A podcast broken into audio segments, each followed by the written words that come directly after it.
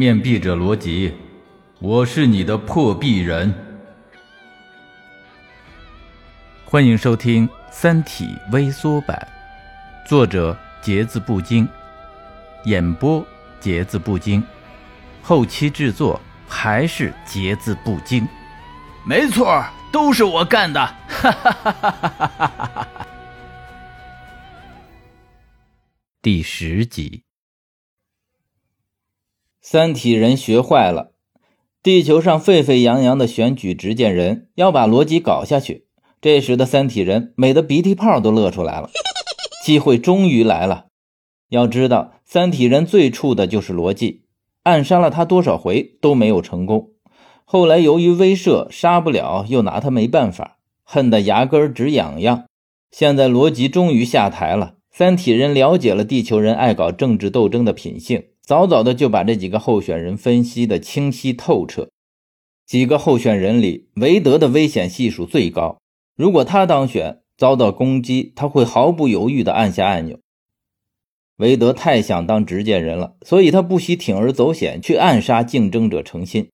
可惜他不但没有成功，反而被打断了一只胳膊，送进了监狱。程心顺利地竞选为执剑人。三体人抓住了程心优柔寡断的弱点，根据评估，料定他不会发射毁灭信号，所以就在交接的瞬间，果断地发起了攻击。通过这么多年跟地球人打交道，三体人发现自己以前都白活了，不会说谎，不会阴谋诡计，简直就是生活质量低下，毫无乐趣可言。于是，一根筋的三体人迅速成长为两头堵了。大家还记得人类至今没有找到的那九个水滴在哪儿吗？他们一直潜伏在奥尔特星云附近的尘埃带，伺机报复。上满发条的水滴摧毁了地球上所有的引力波天线。其实打击发生的时候，诚心是有机会反击的。在这几分钟的时间里，诚心想了太多，甚至回顾了三十五亿年的地球发展史。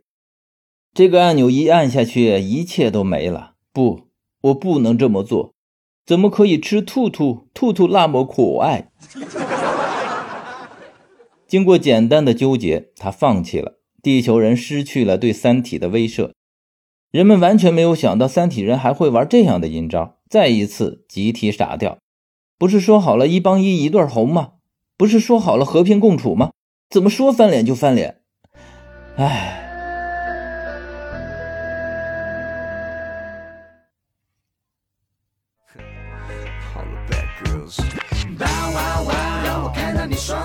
对抗地心引力，一起翻转地球。哇哇哇！现在不适合啰嗦，试着生存，不然请你离开这节奏。哇哇哇！让我看到你点头，跟着我的音乐一起跳舞准没错。哇哇哇！现在不适合闪躲，正面出击，看我怎么翻转地球。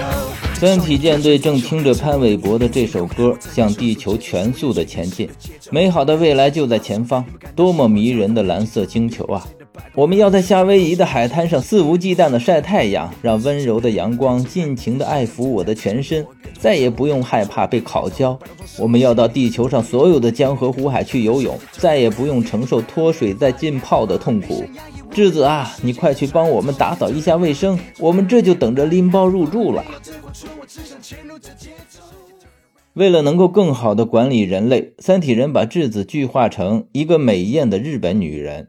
这个女人对地球人类发表了重要的演说，大概的意思就是说，地球已经被我们占领了，人类可以收拾收拾东西，准备搬家了。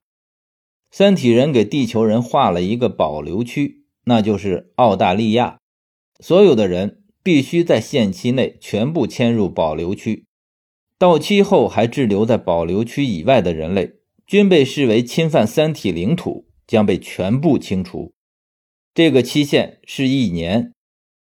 质子还说，之所以没有全部毁灭地球文明，是出于对地球文化的热爱和敬意。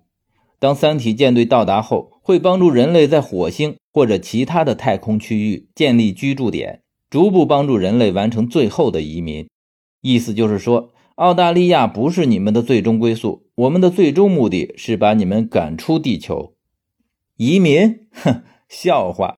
我们祖祖辈辈的都生活在这儿，你说移民就移民啊？大家都抱着当钉子户的心态，想先观望观望。三体虽然只有质子一个机器人，但是没关系，不是有之前房地产开发商的经验支持吗？质子马上成立了拆迁清理办公室。最好的办法就是让人去管人。质子招募了一大批愿意积极进步的志愿者，成立了地球治安军。这些汉奸，哦不，应该叫他们地监。这些地监迅速扩展到了五百万人。给他们开出的条件就是：作为走狗，在移民结束后，可以在大陆上生活，做一些为三体人服务的二等公民，但是能保证他们享有舒适的生活条件。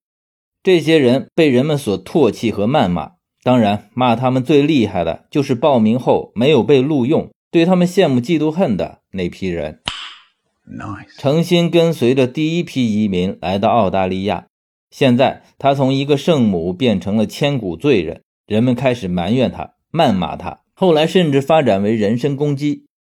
本来以他的社会地位，三体人给了他一些优待政策，但他拒绝了。他坚持要和他的人民在一起，尽管他的人民现在恨透了他。大移民进展得很顺利，在高压下，四十多亿人提前完成了任务，拥挤在这块七百六十一万平方公里的土地上。这时候，三体人的本性暴露了出来。澳大利亚大陆被彻底的封锁，工业设施全部被拆除，粮食生产也被切断。当面临绝境时，人类开始互相争抢食物和生存空间，文明外表包裹之下的野蛮显露无遗。所以，道德和法律一定是建立在生存的基础之上的。没有生存作为基础，一切文明都将失效。四十二亿人聚集在一起，现有的存粮只能维持一个月。接下来的情况，用质子的话来讲，就是：哼，希望你们能够吃到粮食，而不是。被粮食吃掉。感谢您的收听，如果喜欢我的节目，请关注并订阅，下集更精彩。